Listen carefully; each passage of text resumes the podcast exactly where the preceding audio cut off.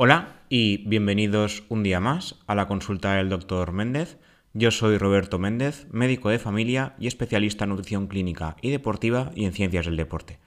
Hoy hablaremos de un tema que está muy en boga desde que llegó la pandemia del coronavirus, aunque es un tema que ya existía de antes y ya era un problema, que es el insomnio. El insomnio lleva afectando a la población desde hace décadas, porque vivimos en un mundo occidental donde todo va muy rápido, donde todo es estresante, todo tiene que ser ya, ya y ya. Y eso provoca que el estrés al fin del día provoque que uno no duerma como toca. Es lo típico que le pasa a la gente que está tan cansada que no puede dormir. Esto realmente nos pasa a todos. De hecho, es lo típico que suele pasar en, medicina, por lo menos, cuando tienes una mala guardia, estás tan cansado que vas a dormir las pocas horas que tienes de esa noche y no te duermes, porque estás tan cansado que no puedes dormir, pero esto se puede extrapolar a cualquier trabajo. De hecho, es un tema que me parece muy interesante desde hace tiempo porque justamente a los médicos nos afecta bastante. El tema de las guardias, cuando estás una noche sin dormir o durmiendo poco, al día siguiente está, vas lo que yo llamo zombie, vas zombie por la vida. Y esto, cuando se vuelve crónico, que esto le pasa a mucha gente, pues evidentemente es un gran problema. De hecho, eh, el insomnio es el gran mal de la sociedad occidental. Se sabe que el 45%, o sea, casi la mitad de la población, tiene algún tipo de insomnio, ya sea agudo o crónico, durante la vida. En España el porcentaje está entre el 25 y el 35% dependiendo de los datos que se miren y dependiendo del año.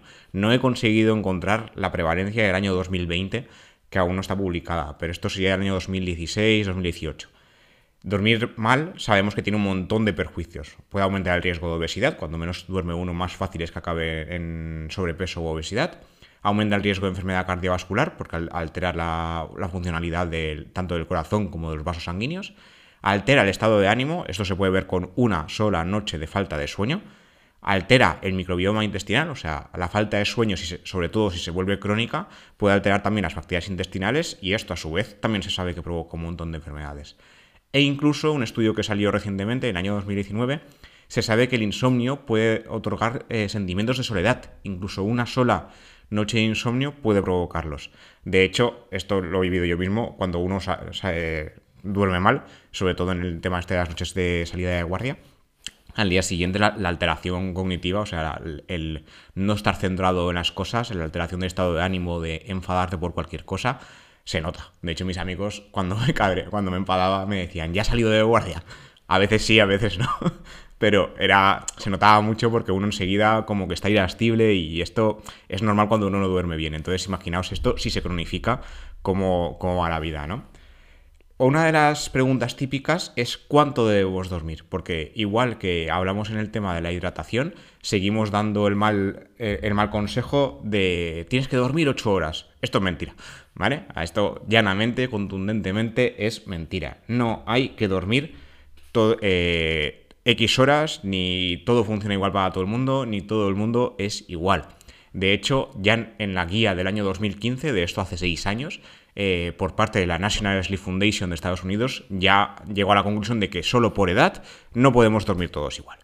En este caso, según la guía, en la edad adolescente sí que se recomendaban entre 8 y 10 horas, pero incluso hablaban de un rango de entre 7 y 11 horas dependiendo de cada uno.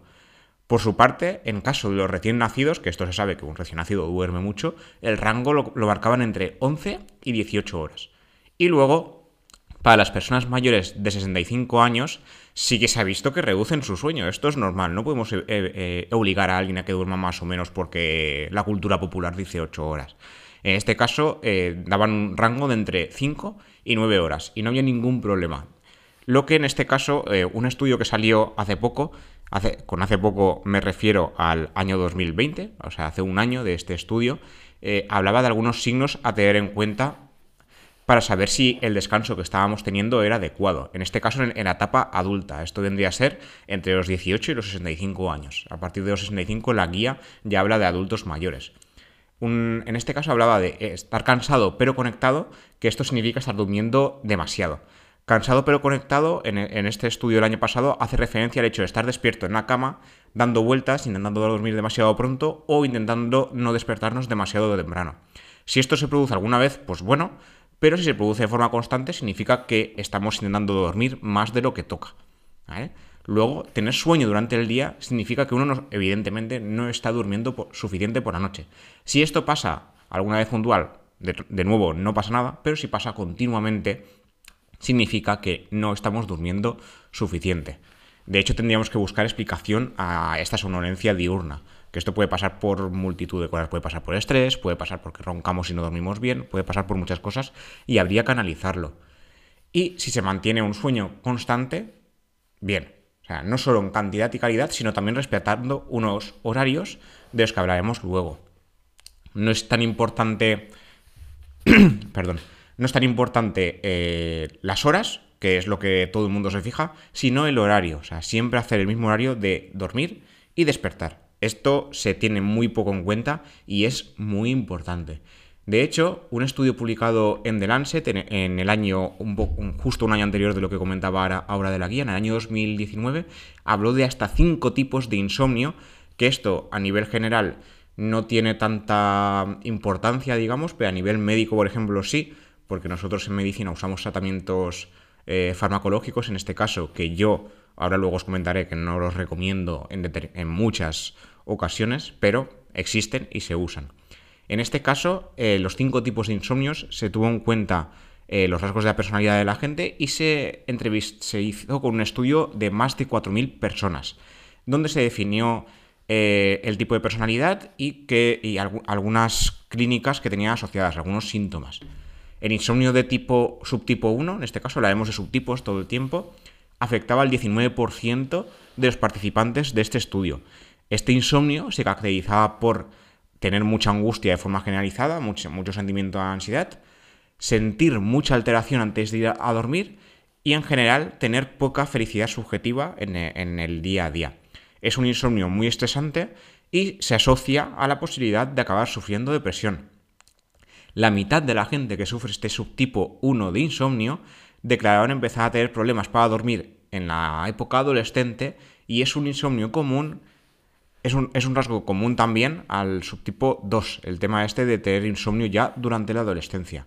Este, eh, insisto, afecta al 19% de, de la gente, en este caso en el estudio. El subtipo 2 afectaba al 31%. Esto es casi uno de cada tres personas, ¿eh?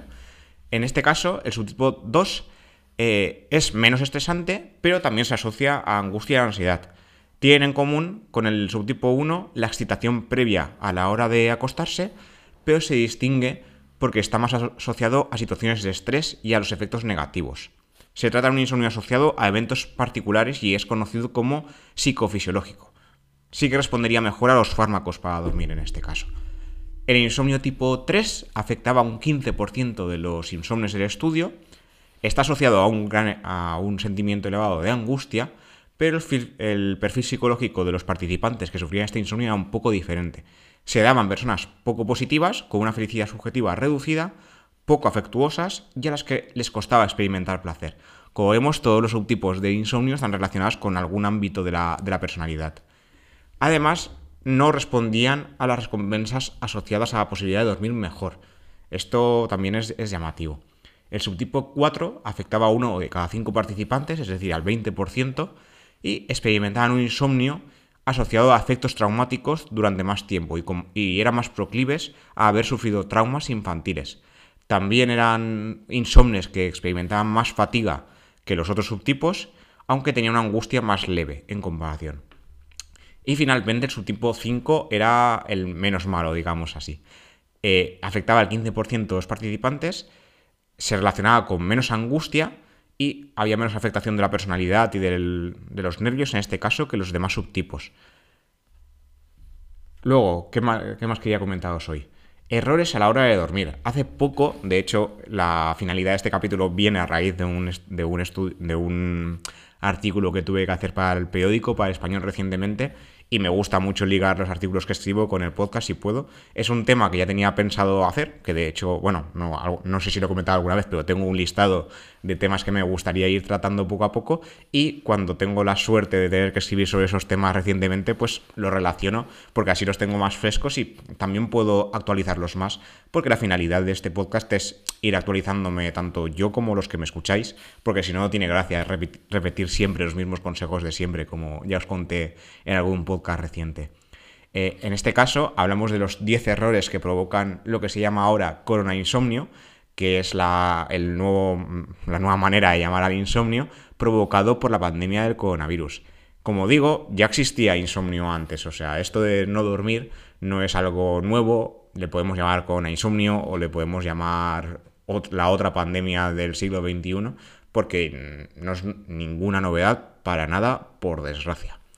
Entonces, aquí lo que hice en este artículo, que os enlazaré como siempre en las notas del episodio, es hablar de los 10 errores que provocaría el insomnio y a su vez lo ligaremos con el siguiente tema, que es cómo mejoramos eh, el insomnio a la hora de dormir sin necesidad de fármacos.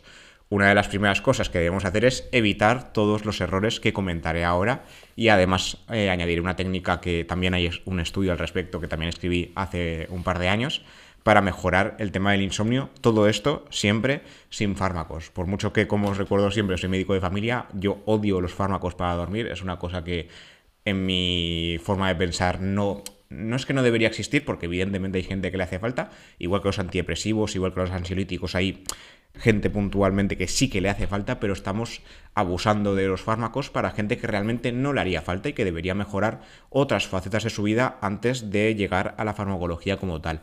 Pero claro, en medicina nos dedicamos a dar fármacos y es verdad que algunas veces se nos puede ir de la mano dar fármacos demasiado pronto que a lo mejor mm, después sí que haría falta, pero en el momento que lo estamos, a veces seguramente pecamos de, prisas por mejorar los síntomas de los pacientes que tenemos, que siempre lo hacemos por ayudar, realmente, no prisas de acabar pronto con el tema, sino por ayudar, por mejorar la, sintomatología.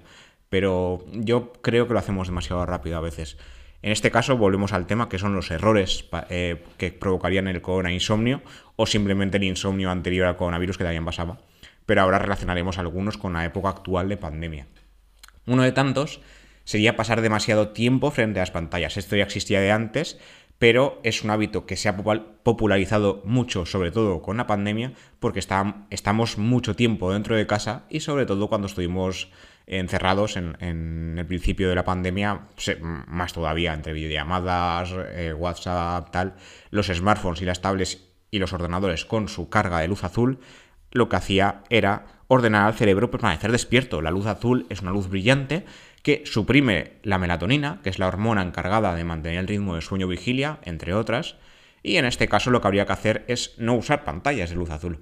Ahora sí que existen métodos dentro de lo que son los móviles, que es el, bueno, en iPhone se llama el estado Shift, que desconozco si se llama igual en todos los móviles, puede que sí, que lo que hace es eh, reducir el color de la pantalla, le da una tonalidad un poco así tipo sepia y lo que hace es, evitar que se le ordene al cerebro que siga despierto.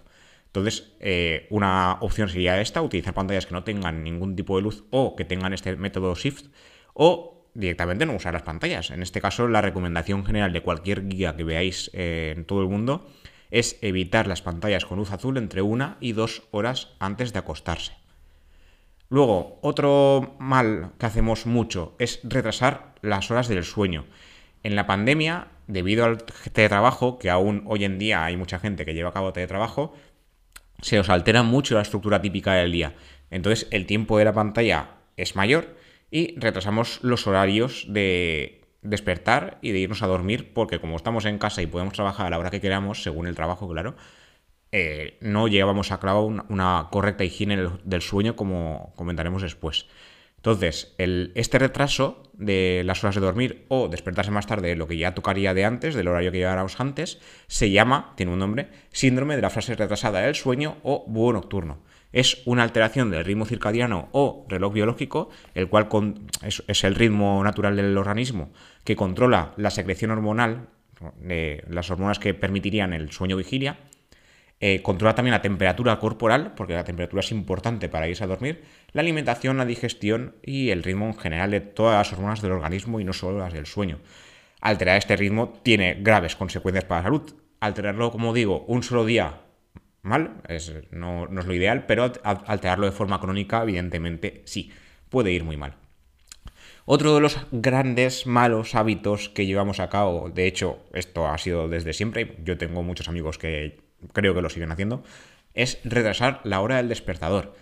Esto parece una tontería porque además hay muchas, las típicas imágenes de redes sociales de... Hay dos tipos de personas, las que tienen una sola alarma o las que tienen varias. Eh, la que tiene solo una alarma es la mejor porque eh, esto, a que al parecer una tontería, no es. No es una tontería. El sueño se compone de cuatro fases del sueño que se van repitiendo varias veces cada noche, con el objetivo de generar nuevas neuronas, reparar los músculos y limpiar, entre comillas, lo que sería el sistema nervioso. Las más importantes son el sueño REM y el sueño delta. Cuando nos despertamos solos, que esto pasa muchas veces, estamos en el final de la fase REM y retrasar la alarma del despertador dará lugar a un nuevo reinicio de las fases. Cuando de nuevo suena el despertador, que suena en unos minutos, porque la gente se pone cada 5 minutos, se interrumpe el sueño y esos 5 minutos del más hacen que nos despertemos peor. Nos sentimos más cansados y parece que nos haya pasado un camión por encima. Entonces, retrasar el despertador no es bueno, sino que además es lo peor que podemos hacer. Luego, otra más, dormir la siesta. En España, desde donde os grabo estos episodios, la siesta es, vamos, es el elemento nacional que cualquiera ha hecho alguna vez en su vida y cualquiera puede llegar a hacer incluso de forma diaria si se lo monta bien. Yo hace tiempo que por desgracia no tengo ese tiempo, pero una cosa que sí que hay gente que hace mal es excederse. Los excesos, como en toda una vida, son malos y los estudios nos dicen que más de 45 minutos de siesta es mucho. Lo ideal, ideal serían entre 15 y 20. Esto sucede porque la fase de sueño profundo o fase REM se produce a los 30-40 minutos de iniciar la siesta. Entonces, si llegamos a esa fase y nos despertamos posteriormente, nos vamos a sentir peor que si no hubiéramos hecho la siesta y no tiene ningún tipo de sentido. Entonces, el estar solo 15-20 minutos sí que se sabe que reduce la fatiga, aumenta el estado de alerta, mejora el estado de ánimo y no tiene perjuicios ni altera el sueño de la noche ni nada. Pero si nos pasamos, si nos excedemos con la siesta, pues lo que haremos será contraproducente, iremos a peor en lugar de mejorar el, estado, que es lo que queríamos haciendo la siesta. Yo me acuerdo durante la carrera, cuando tenía exámenes y no tenía tiempo, yo hacía microsiestas, yo, yo las llamaba microsiestas, de 15 minutos y me dormía. Mi cerebro sabía que había que descansar y me dormía tal cual 15 minutos de reloj para luego seguir estudiando los exámenes. Y ahora me doy cuenta, después de muchos años, que no sabía que lo estaba haciendo bien, pero por lo visto es lo ideal. Lo ideal son 15-20 minutos y no pasarse. Si hacemos 25 no pasa nada, pero si estamos 40-45 nos estamos jugando llegar a la comentada fase REM. Luego, otra cosa que hacemos mal, quedarnos mirando al techo sin poder dormir. Lo típico de es que me he pasado la noche contando ovejitas. No es lo ideal. Si estamos unos 20 minutos dando vueltas en la cama, pensando en, yo sabe qué, eh, contando ovejas o haciendo lo que nos plazca por intentar dormir, más de 20 minutos, no. Nos levantamos, nos damos una vuelta por la casa, eh, hacemos un puzzle, lo que sea, pero no podemos quedarnos más de 20 minutos dando vueltas, porque el problema es que sin querer asociaremos la cama con el insomnio y a largo plazo eso es problemático. Si nos pasa algún día puntual, insisto, no pasa nada, pero si es una cosa cronificada, lo que tenemos que hacer es cambiar de estancia. Cambiar de habitación, eh, refrescarnos, si estamos con la calefacción reducir la temperatura, pero hay que cambiar algo y darnos un paseo porque más de 20 minutos algo estamos haciendo mal y tenemos que cambiar el chip. Entonces eso no podemos, no podemos hacerlo. Otra de las cosas que esta, por ejemplo, yo me he dado cuenta que le hago mucho y estoy intentando solucionarla, es revisar la hora continuamente. Consultar la hora de forma repetida cuando se intenta conciliar el sueño o cuando nos despertamos por la noche varias veces es lo peor que podemos hacer, porque al final lo que se consigue de forma inconsciente es concentrarnos en cuánto tiempo nos queda para dormir y despertarnos, en mi caso para ir a trabajar o si vamos a estudiar para ir a estudiar, y nos preocupamos demasiado de si sea posible dormir ese periodo de tiempo que nos queda. Toda esta concentración, en lugar de ir para dormir, se va para provocar más insomnio de rebote, más ansiedad, no poder dormir y seguir el círculo vicioso del insomnio. Otro de los típicos mitos, por llamarlo de alguna forma, es el tema del alcohol. Beber alcohol antes de dormir no solo es malísimo para el sueño, sino que empeora la situación. Cuando vemos alcohol, uno de los eh, subproductos que provoca es el acetaldehído, que en realidad es un estimulante. Entonces, si se bebe, depende de la sensibilidad, si se bebe demasiado alcohol justo antes de dormir o poco antes de dormir, lo que hace tras el paso de cuatro horas es que además uno se despierte de forma súbita y sin querer, o sea, evidentemente sin querer. Entonces el alcohol ¿no? al principio pues sí que puede provocar cierta somnolencia, pero al cabo de horas lo que va a hacer es un insomnio de rebote de repente con todo el susto que eso conlleva. Con lo cual, nada, primera y principal, nada de beber alcohol. los estudios, ninguno eh, aconseja beber alcohol para nada de la salud. El alcohol no es saludable en ninguna ración por mucho que muchas guías se empeñen en, asociar el alcohol con buena salud, nada, nada de alcohol ha demostrado beneficios y una sola copa de alcohol por día ya es perjudicial según varios estudios. Así que alcohol fuera y sobre todo antes de dormir, mal, fuera. Después está el tema del ejercicio. Si hacemos demasiado ejercicio cerca del sueño, no hay estudios que hayan demostrado a ciencia cierta que eh, empeore el sueño, que no sea saludable, pero no es lo ideal, porque hay mucha gente que el ejercicio provoca liberación de endorfinas, son estimulantes y sí que puede provocar, dependiendo de la sensibilidad, algo de insomnio. Pero no hacer nada de ejercicio también, porque la falta de actividad puede acarrear un empeoramiento tanto de la cantidad como de la calidad del sueño. El cuerpo tiene que cansarse. El cuerpo humano está hecho para trabajar, para hacer cosas, para moverse. Si no hacemos nada, nada de ejercicio mal y si hacemos demasiado o demasiado cercano a la hora de dormir también puede empeorar tanto cantidad como calidad. Entonces, cuidado, porque aquí hay que buscar un equilibrio. Lo ideal es hacer ejercicio cada día a la intensidad que uno pueda llevar, pero de forma continuada y lejos de la hora del sueño a ser posible por la sensibilidad que digo, que hay gente que le afecta más y hay gente que le afecta menos.